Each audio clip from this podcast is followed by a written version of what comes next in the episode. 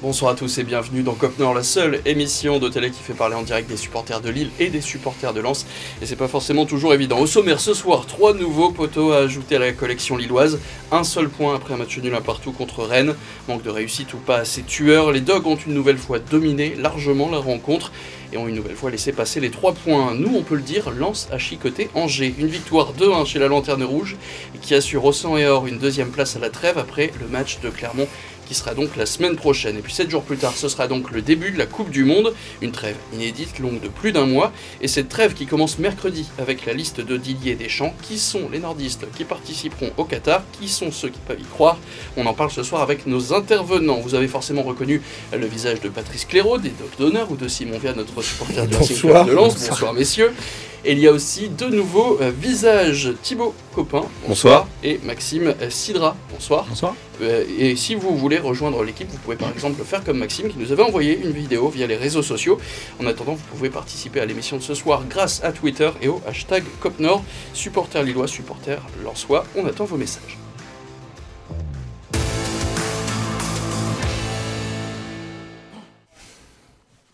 On commence donc avec le résumé de la rencontre hier. C'était le match nul entre Lille et Rennes. Résumé de la rencontre avec Antoine Sabardin. La défaite à Lyon il y a une semaine n'est pas tout à fait digérée. Pourtant, face à Rennes, adversaire direct dans la course aux places européennes, les Dogs entrent parfaitement dans leur partie et prennent l'avantage par leur capitaine José Fonte. Tout muscle dehors, les hommes de Fonseca auraient pu mener plus largement à la pause. Au retour des vestiaires, les Bretons égalisent sur penalty. Plus entreprenant, avec 19 tirs dont 3 sur les poteaux, le LOSC a clairement manqué de réussite pour faire la différence et doit se contenter du match nul un partout. Un match nul vraiment frustrant, on peut regarder les statistiques qui parlent d'elles-mêmes. 62% de possession lilloise, 19 tirs contre 3, 7 cadrés pour les Dogs et seulement 2 tirs cadrés pour euh, les Bretons. Top et flop donc de cette euh, rencontre, certains ici étaient au stade hier. Patrice, ton top euh, côté lillois? Rémi Cabella. Euh, bon, depuis le début de la saison, il a fait toujours des matchs euh, très très bons, mais encore hier soir, euh, Mm. il met le feu. Il est vraiment dans le, il est dans le fond de ses cabots, parce qu'on adore ce mot-là maintenant. Ouais, on Très à la style mode, de voilà, jeu de Paulo mais pardon. Fonseca. Ouais. Donc, Non, il, est, il est vraiment là-dessus, qu'il soit sur le côté droit, sur le côté gauche, au centre, il est vraiment un animateur. Il a... Moi, je l'avais dit en début de saison, quand il était arrivé, j'avais dit qu'est-ce qu'il vient faire là? Je me rappelle, je l'avais même dit ici. Et aujourd'hui, j'ai vraiment changé d'avis. quoi. Il est, euh, il est sur un, un trend et il est vraiment très, très, très, très bon. Il, il sent le football et c'est vraiment un vrai, Mhm. vrai plaisir. Il a fait fermer pas mal de bouches. Est-ce qu'il y a d'autres euh, personnes qui ont mis Rémi Cavella en top sur le plateau Ouais. Un, deux. Euh, oui, mais je voulais parler d'un autre joueur aussi, c'était Timothy Weah que j'avais trouvé très très bon hier au poste de latéral droit, parce qu'il faut le rappeler que c'est un Mhm. attaquant de base, donc il jouait pas à son poste de prédilection. Et j'ai trouvé vraiment très très bon hier, très peu de pertes de Mhm. balles, tous ses centres étaient trouvés preneurs, et il a failli marquer aussi, donc j'ai vraiment trouvé très très bon hier. Ça veut peut-être dire d'ailleurs euh, que Zedatka est encore reculé d'un cran, Ouais, voire deux. même sûr, euh, je pense que c'est même sûr d'ailleurs. Il est à trois rangs derrière maintenant. Malheureusement, donc Zedatka qu'on risque de pas forcément toujours revoir cette saison. Les flops maintenant, bah, du coup on refait le, le même cirque. Ah, les flops, c'est beaucoup plus difficile. Parce que. euh, on- pas trouvé difficile de trouver un flop. Voilà. J'aurais mis Bamba. Bamba, Ouais, on a un Bamba. Moi, j'étais pour plutôt. le sur- penalty. Euh, oh, en partie, mais aussi parce que il n'a pas éliminé beaucoup sur son aile gauche. Il n'a pas été très présent dans le jeu, je trouve. Beaucoup de déchets techniques. Bah, j'ai pas trouvé un grand, grand Jonathan Bamba Moins hier. que euh, Ouais. la semaine d'avant où il avait le brassard de capitaine. Exactement. Ouais, alors moi, j'aurais mis Diakité. Diakité, ouais, j'ai essayé les deux. Et alors, est-ce que justement la baisse de forme ou de régime de Diakité fait pas que Bamba est un peu moins Mhm. bon? Peut-être. Parce Mais que- même là, il joue côté gauche. D'habitude, il joue à droite. À Non, mais, ouais, mais derrière, il était souvent quand même, il, le- il le pousse. Et moi, je l'ai pas trouvé Diakité vraiment hier euh, Mhm. plus en difficulté quand même que les, que les semaines précédentes. Pour moi, si on devait choisir un flop, ce serait vraiment Bamba, que j'ai trouvé en dedans par rapport à ses coéquipiers. Mais Diakité, c'était mon deuxième sur la liste des flops. La seule occasion rennaise en fin de période, ça- ça vient de lui. Au départ, hein, c'est Fonte qui sauve le, qui, qui sauve le LOSC. Mais... Donc on est plutôt raccord donc sur les, les tops et flops. On a tous visiblement vu le même match. On a tous beaucoup parlé de, de frustration. C'est ce qu'avait retenu Lucas Chevalier à la fin de la rencontre. Le deuxième week-end d'affilée euh, où je pense qu'on doit repartir avec les trois points.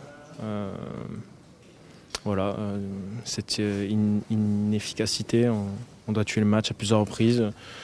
Un bon gardien aussi en face, euh, des poteaux, un peu de malchance. donc ouais, nouvelle frustration. Après, je ne m'inquiète pas parce que je pense que tout le monde le voit. On, procure quand même quelque chose de, super intéressant dans ce championnat. Et même toutes les équipes le disent qu'on est, au-dessus. Donc, voilà, il faut, continuer, ça va finir par payer. Lucas Chevalier qui parle des poteaux, 12 poteaux touchés cette saison pour le LOSC, c'est un record dans les 5 grands championnats, et dont notamment Jonathan David qui touche les poteaux lors de ses trois derniers matchs. Ça fait longtemps qu'on n'avait pas euh, vu ça. En tout cas, donc Lille ne gagne pas, mais selon effectivement les réseaux sociaux, les différents retours, Lille produit le plus beau jeu, le plus beau football du championnat. Est-ce que ça vous suffit? Est-ce que c'est une compensation pour vous? Alors on a vécu quand même des années de, on va dire entre guillemets, de misère ou d'ennui dans le, dans le stade. Donc effectivement, avoir une équipe qui joue et qui joue vraiment un super football, faut pas se cacher quoi. Vraiment, on a. Il y a du plaisir dans le jeu. Il y a du vrai plaisir. Euh, il manque ce, cette petite chose qui, euh, qui fait que ça rentre pas. Mais c'est quoi cette chose pour toi? Est-ce que c'est de la réussite ou est-ce que c'est de la, de la- Alors, de la chance ou Pour du- moi, c'est de la réussite parce que euh, faut, on, va, on va juste faire une comparaison entre cette année et il y a deux ans, quand on a été champion. Il y a deux ans, euh, on pouvait taper du milieu du terrain, ça rentrait dans les lucarnes. D'ailleurs, Ah à Bollard, ouais. euh, l'Eka, il s'en souvient encore. Il n'y a toujours pas la toile d'araignée, elle a toujours pas, pas- elle toujours pas revenue. hein. Aucun souvenir. Euh, là, ça pas. rentrait partout. Là, on voit Jonathan David, il a des occasions. Euh, Après, ça ouais. rentre pas. Quoi. Moi, Et, je trouve euh, que, en fait, typiquement dans les flops, j'aurais pu mettre David, mais alors vraiment euh, avec des explications, parce que évidemment, il se crée des occasions, il est super remuant devant, etc. Mais je trouve qu'avec ce genre de joueur, justement, on doit être euh, vraiment, vraiment euh, en demande. quoi. C'est-à-dire qu'on peut pas comparer David avec le reste des attaquants de Ligue 1 pour moi. Et du coup, je trouve qu'il manque pour lui peut-être ce côté tueur. Euh, qu'ont les grands attaquants. Alors Mais il après- fait les bons gestes. Par Il fait carrément les bons gestes et tout, mais, la, la transversale contre Lyon. Oui. Là, encore Ouais, le poteau. c'était Carrément. bon, ça, ouais. Carrément, mais, Mais- il y a un manque de réussite, c'est sûr, mais pour moi, il y a, euh, il y a quand même un côté tueur qu'on doit Hier, il a eu l'occasion qui ne doit pas vraiment manquer, c'est Ouais. qu'il tire vraiment sur Mandanda. Je pense qu'il peut faire beaucoup mieux. Après, c'est facile de parler quand on n'est pas sur le un peu mais- gêné par le Ouais, mais même quand t'es- défenseur. quand Il y a combien de buts déjà cette saison, David? 9 neuf. quoi. Ouais, puis il y a un niveau d'exigence Donc il est en pleine Jonathan confiance en principe. euh, bah, devant le but, il est quand même confiant. Et l'action qu'il a manqué hier, c'est vrai que celle-là est. Alors, ce qu'apporte David sur le terrain, c'est que euh, alors, il a pas neuf, il est pas dans le neuf où il marque des buts, mais il apporte beaucoup dans ses appels, dans ce qu'il fait. il faut pas oublier qu'en début de saison, le schéma de jeu de Fonseca. C'était Ouais. pas David en neuf. hein. David était justement sur ce côté pour jouer ce rôle de décrocheur qui fait très très bien. Et normalement, c'était Bayo qui était, euh, En qui aurait dû être le neuf. Alors, si on avait, on c'est toujours avec des cires, hein, mais si on avait un neuf tueur, comme on a pu avoir Bourak pendant par exemple, le- c'est pas la saison dernière, mais la saison d'avant, je pense que la mise, elle peut être vraiment vraiment changée. Quoi. Et est-ce qu'on peut revenir rapidement sur le jeu Tout à l'heure, on parlait du beau jeu de, de, de Lille. Quand- ouais.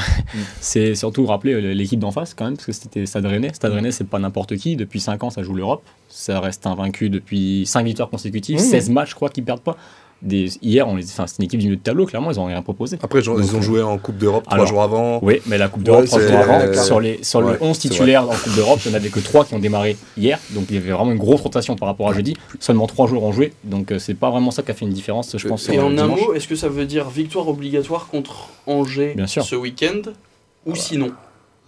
Est-ce que si Oui. jamais Lille Non, venait à ne pas gagner Alors, contre la Lille doit Rouge gagner contre. Déjà, Oui, mais si ça n'arrive pas, parce que Lille était censé. Était, euh, En fait, c'est toujours pas- moi- honnêtement, euh, de regard extérieur, je regardais le match et, et même à la fin du match, c'est ce que je disais avant l'émission, je dis euh, le football, euh, on dit souvent le football n'a pas gagné et, euh, et vraiment là ils enchaînent quand même quelques matchs de frustration en termes de résultats. Mais en termes de jeu, il n'y a pas grand chose à remettre en question en fait. Rien, mais- Donc en soi, on, on le disait, ils ont quand même pris 10 points sur 15. Mais si Lille ne gagne pas, du coup. Ça dépend comment Bah, ils ne gagnent on, pas. est- alors, on- dit depuis le mois de depuis le mois de juin ou juillet qu'on est dans un projet.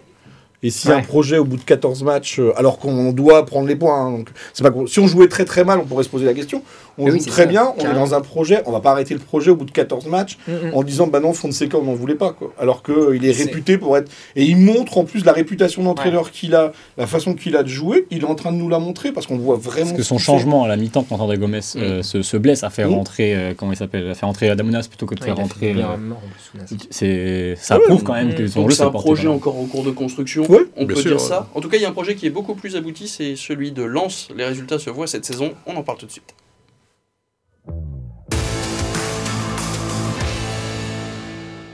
Magnifique. Très fort. Et forcément, hein, pour résumé de la rencontre de la victoire même contre Angers, c'est résumé par Sami Ali. Sans forcer son talent, le RC Lens s'est imposé samedi soir sur le terrain d'Angers 2 buts à 1. Les hommes de Francaise ont ouvert le score sur une superbe action. La reprise du pied droit de Wesley Saïd n'a laissé aucune chance à Fofana.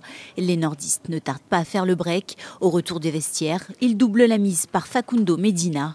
En fin de match, le SCO réduit l'écart sur corner grâce à Blazic. Lens enregistre son quatrième succès de rang et conforte ainsi sa deuxième place en Ligue 1. Coup d'œil rapide sur les statistiques là aussi de cette rencontre. 56% de possession pour les Lensois, 12 tirs contre 6. Des Lensois qui auraient pu se mettre ou dû se mettre à l'abri plus vite dans le match, ou du moins éviter cette fin de rencontre mouvementée. Ton top, Simon? Euh, alors moi, mon top, j'en avais deux, mais en plus, là où je suis content, c'est deux joueurs euh, que qui pour moi n'étaient pas au niveau en début de saison. C'est Pereira da Costa que j'ai trouvé super bon Mm. sur le terrain, ultra mobile. Il a raté très peu de choses et c'est lui qui est à l'origine du premier but parce qu'il fait la- l'avant-dernière passe pour Sotoka. Et Frankowski, euh, pour le coup, euh, que j'ai trouvé très très bon. Je le trouve vraiment mieux depuis qu'il est in- installé en fait à droite euh, grâce au. Été dur le début en tout cas. à Ouais, droite. exactement. Au début, enfin, j'étais le premier à le dire en plus qu'il n'était pas au niveau. Et franchement, je l'ai trouvé ultra propre. Enfin, très très. oui, De toute façon, l'animation côté droit était, était quasiment parfaite, j'ai trouvé. Les coups de pied arrêtés aussi. Donc oui, en plus, exactement. Donc ouais, je- les deux pour moi sont, sont vraiment dans le, dans le top. Est-ce qu'il y a d'autres tops à relever sur, euh, sur cette rencontre lançoise, cette victoire lançoise On est tous d'accord Frankowski, non ouais. Frankowski, Frankowski, Frankowski. qui revient. ouais. Frankowski qui revient bien à droite. Le flop maintenant, Simon. Euh, flop, euh, un peu compliqué à trouver. Il a, pour moi, il y a la rentrée d'Openda, encore une fois. Mm. C'est quand même assez marrant ce joueur, parce qu'il enfin, il fait une rentrée Triplé, contre Toulouse, il met un triplé en une demi-heure, on dit, bon, ça y est, il est parti pour la saison. Et là, euh, bah, encore un peu un manque de constance. Quoi. Il est rentré, il n'a pas apporté grand-chose, il s'est fait bouger. Enfin, voilà, on n'a on n'a pas vraiment reconnu Openda de la semaine d'avant. Et euh, juste, globalement, peut-être fin de match avec un petit peu de suffisance, j'ai trouvé. Euh, là, je deviens peut-être un peu trop exigeant.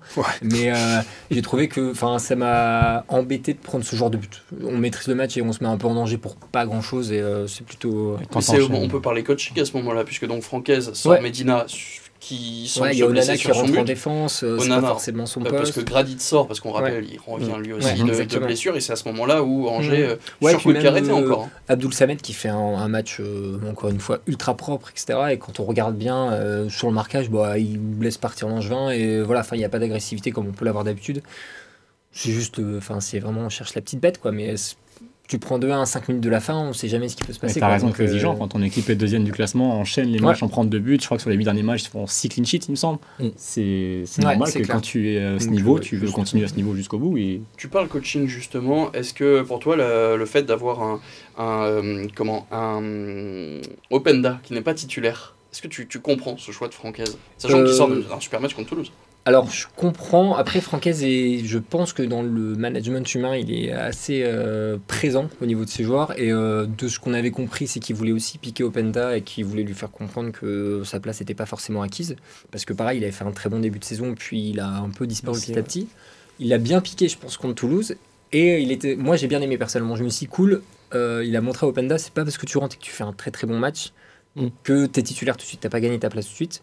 Et en plus de ça, Saïd est toujours bon. C'est-à-dire que euh, Saïd qui rentre ou qui soit titulaire, il est très souvent décisif. Donc euh, moi, je trouve que le coaching est plutôt logique. Et encore une fois, là, la rentrée d'Openda, je sais pas si c'est parce que il n'a pas compris le message, mais il n'a pas marqué des points, en tout cas. Pas de certitude pour Openda, pas non plus pour Francaise sur euh, ses places à la fin de la saison. Sera-t-il européen? Eh ben, il veut toujours pas en parler. Évidemment, quand on a 33 points à ce moment-là de la saison, euh, dire qu'une place européenne est accessible, évidemment que, que c'est le cas. Ouais, ça, c'est sûr que c'est le cas. C'est juste qu'il faut qu'on faut pas se projeter en se disant où on sera la 38e journée. Il faut se projeter au, match d'après et, bien les préparer. Voilà. On est, focus sur ce qu'on maîtrise. Euh, on est focus pour toujours essayer de poser des, problèmes à nos adversaires. C'est ça qui nous, qui, nous focus avec beaucoup d'ambition. Il y a beaucoup d'ambition dans le groupe, mais on sait que l'ambition, elle passe, euh, elle passe par, euh, par le travail, elle passe pas par, passe pas par des mots, quoi, elle passe par des actes. Quelques statistiques d'ailleurs, donc Lens qui prend un but sur coup de pied arrêté, toujours pas de but pris dans le jeu depuis la sixième journée, c'était à Reims. On a donc aussi la quatrième victoire de suite, c'est une première depuis euh, 2001. Et puis donc le, le calendrier, un mode aussi de, de classement. Lens qui est assuré d'être deuxième au moins jusqu'à la reprise en, à la fin du, du mois de, de décembre. Ça pour le coup c'est une bonne chose, quoi, quel que soit le résultat euh, contre euh, Clermont. On a parlé aussi donc de, de Medina qui sort sur blessure. Pas encore vraiment d'informations sur, euh, Mm. sur la gravité de, pas trouvé non plus. de son truc. Mais euh, attention, parce qu'il y a Aïdara qui est aussi déjà suspendu contre Clermont. Là, ça pourrait être une défense vraiment inédite hein, contre, euh, contre les Ouais, Clermontois. bah, globalement, il reste que Bourra en gaucher qui est plutôt. Ismaël Bourra. qui fait, ouais, Ismaël Bourra qui fait quelques rentrées, mais plutôt en ailier gauche. Donc, euh, on verra. Moi, j'avoue que j'ai été ultra surpris par Aïdara quand, quand Grady s'est blessé. Là, Jimmy Cabot qui se blesse, on se dit, bon, c'est terminé. Et pour Frankowski revient à un super niveau. Heureusement, il reste qu'un match avant. Il un va faire du de- bien trêve. Ouais, je pense, parce qu'on n'a pas non plus un gros effectif. À espérer, est-ce que l'équipe, euh, enfin le board a travaillé sur un remplacement Pour moi, il faut quand même toujours recruter quelqu'un derrière. Parce qu'on le voit, on a Fortes dans le groupe, je le dis en rigolant, désolé. Il joue. Mais il, il est là sur le terrain et on préfère quand même faire rentrer Onana, qui est plutôt un milieu. Qui est milieu Euh, défenseur, ouais. il fait les deux.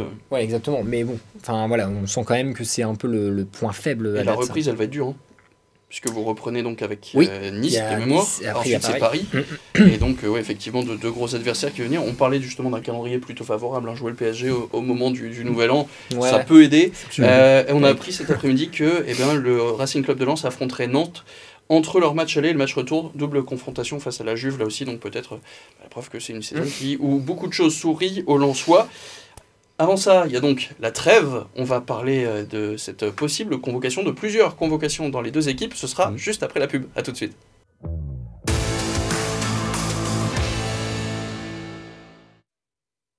Et dans l'actualité euh, footballistique, on a donc mercredi Didier Deschamps qui annonce sa liste des Bleus qui iront défendre leur titre au Qatar.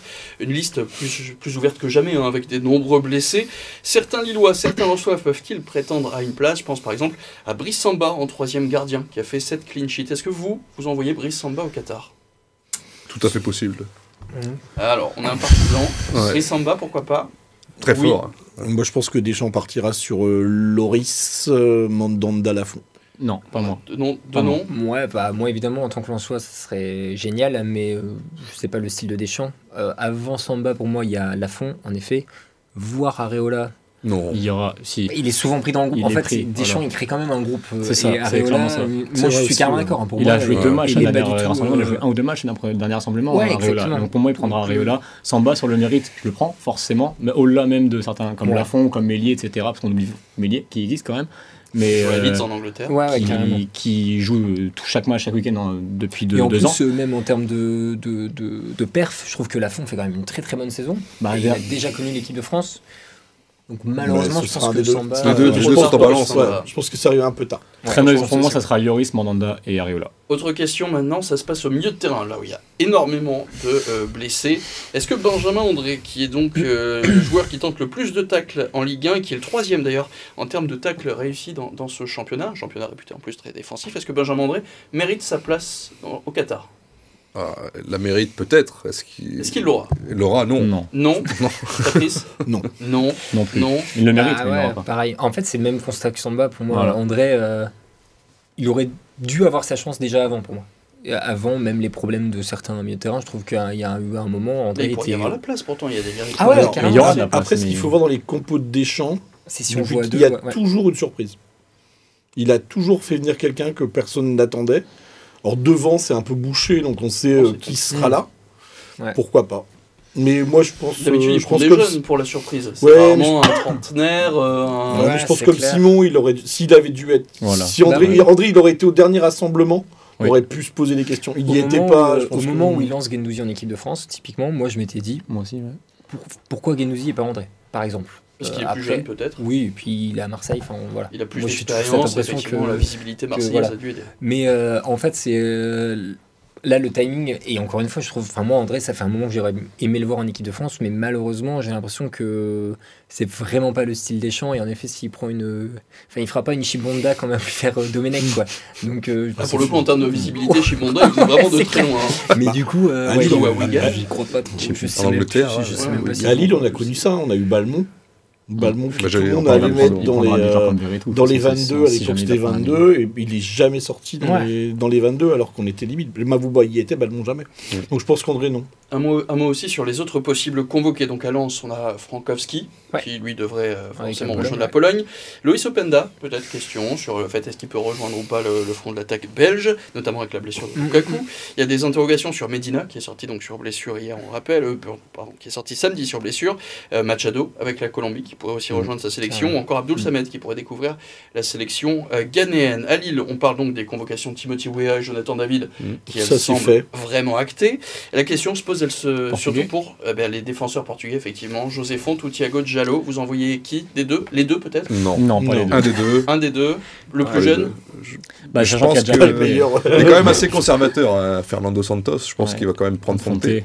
Ouais, pour le groupe, à mon avis. Il y a déjà pas mal de, il y a- il y a déjà Pépé, allez, de hein. vétérans, on va dire. Pépé, notamment, en défense centrale. Moi, je pense moi, je- sincèrement, je pense que ce sera Diallo. Non, mais Jallo, il est... oui, il Il était dans la dernière convocation. rassemblement. ouais. Mais il avait oublié hein, l'avait sur il l'avait euh, l'avait oublié, mais apparemment il est quand même rentré avec l'équipe après, parce que oui, il n'est pas resté sur le banc tout le temps. Mais non, je pense que Diallo sera dans le, dedans. Fonte, il a malheureusement pour lui, je pense que l'âge, euh, ça commence à courir et ils ont déjà du monde. Et puis il y a déjà. Pépé qui a. Ouais. qui- bah, Fonte fait très jeune, hein, je crois pas qu'entre Pépé et Fonte, je crois qu'il y a deux ans d'écart quand même. Donc et- il a plus de 40. Je pense que Fonte n'y sera pas. Est-ce que vous, dans l'effectif lillois, dans l'effectif lensois, on en aurait oublié? Vous en voyez d'autres partir au Qatar avec leur sélection? Est-ce qu'il y en a d'autres Bah, il y a... euh, Moi, j'ai vu deux, trois échanges autour de Jean Onana avec euh, le Cameroun, etc. Mais je pense pas. Parce qu'il... Je sais pas pourquoi il y en a qui l'envoient à la Coupe du Monde. Pour moi, il joue pas du tout assez et il est loin d'être. euh, Donc pour moi, non, à part. euh, Puis moi, personnellement, ça me va plutôt bien qu'il n'y ait pas trop de. c'est Ouais, est pourquoi à la. Coupe du Monde? Ouais. Ça te change, Bah, ça ressoude le groupe? Alors, je pense qu'il y a beaucoup d'équipes qui vont refaire une prépa, des stages, etc. Euh, je On pense aussi qu'en amont, euh, les coachs ont vraiment. Moi, j'ai vraiment eu cette impression de genre, on fait un sprint de 14 journées, on y va à fond, on se donne à fond, et on sait qu'on aura un Mm. mois. Et Mm. euh, il y a vra- Mm. Enfin, moi, j'ai vraiment ressenti ça, même sur le terrain à Lens. euh, genre, on donne tout comme si c'était le sprint final. Euh, après, il y a le côté qui peut être négatif de, de casser une dynamique. Donc, ça, c'est pareil. Mais en effet, moi, après, euh, égoïstement, euh, Risque de blessure. Ouais, il y a des risques de blessure, mais non, on n'a pas un effectif pléthorique, mine de rien. Euh, Frankowski qui se blesse avec la Pologne pendant la Coupe du Monde, à droite, euh, si c'est une blessure longue durée, il Mm. n'y a, y a plus personne. Oui, mais t'as le mercato euh, qui va te permettre oui. derrière Carrément. d'équilibrer. Mais bon, je... Le mercato de janvier. c'est toujours bien d'avoir des joueurs internationaux dans son équipe, ça, ça prouve le niveau d'une équipe. Et ça donne de la visibilité au club, etc. C'est cool. Mais moi, je suis content de ne pas avoir euh, tout l'effectif qui part à la Coupe du Monde, honnêtement. Vous êtes d'accord? Ouais, à Lille, il y en aurait eu un, mais c'est pareil, ça va être un peu trop tôt. un trop... On parlait des Portugais justement.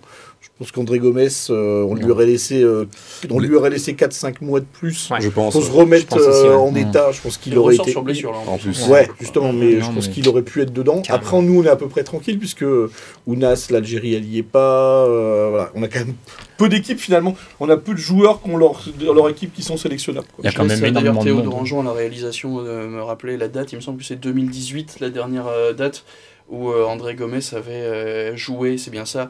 2018, la dernière sélection où Hmm. André Gomez Après, avait il a pas- participé. Après, il y a eu Ah ouais beaucoup de Bah, après, blessures. il a eu en le a eu ses blessures et ce- Ouais. Tout le temps. Il est trop fragile, c'est dommage. Puis même, euh, super- ouais. Mais Au milieu de terrain, au Portugal, il y a énormément de monde. En De manière générale, c'est blindé au Bruno Portugal. Bruno Fernandes, ouais, Bernardo Silva. C'est quasiment une des plus belles équipes qui. Oui, il y a des la- belles équipes. On a vu euh, les Ouais. sélections déjà annoncées, Les notamment le Portugais ont une Brésil. belle équipe aussi. Très Qui belle d'ailleurs, pour vous, qui va gagner cette Coupe du Monde On peut faire les pronostics. Déjà par la France. mauvais, moi. Non. Déjà pas la France pour moi, malheureusement. Brésil, favori. Brésil, Argentine. Argentine, Ouais, moi, Brésil, Argentine, Brésil, mais je vais dire la France. France, ok, c'est courageux.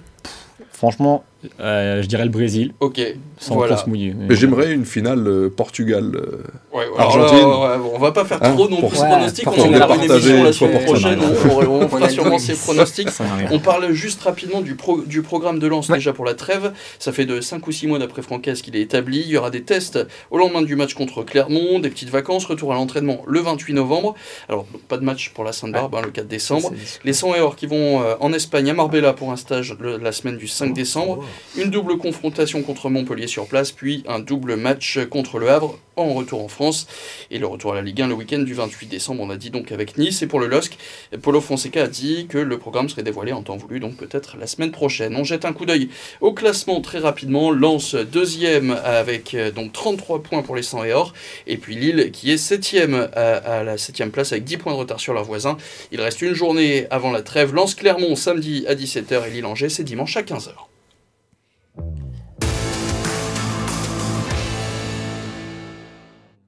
Merci messieurs pour cette émission. Merci Théodore. Anjon à la rédaction d'RMC Sport. On se retrouve lundi prochain, 19h. Salut.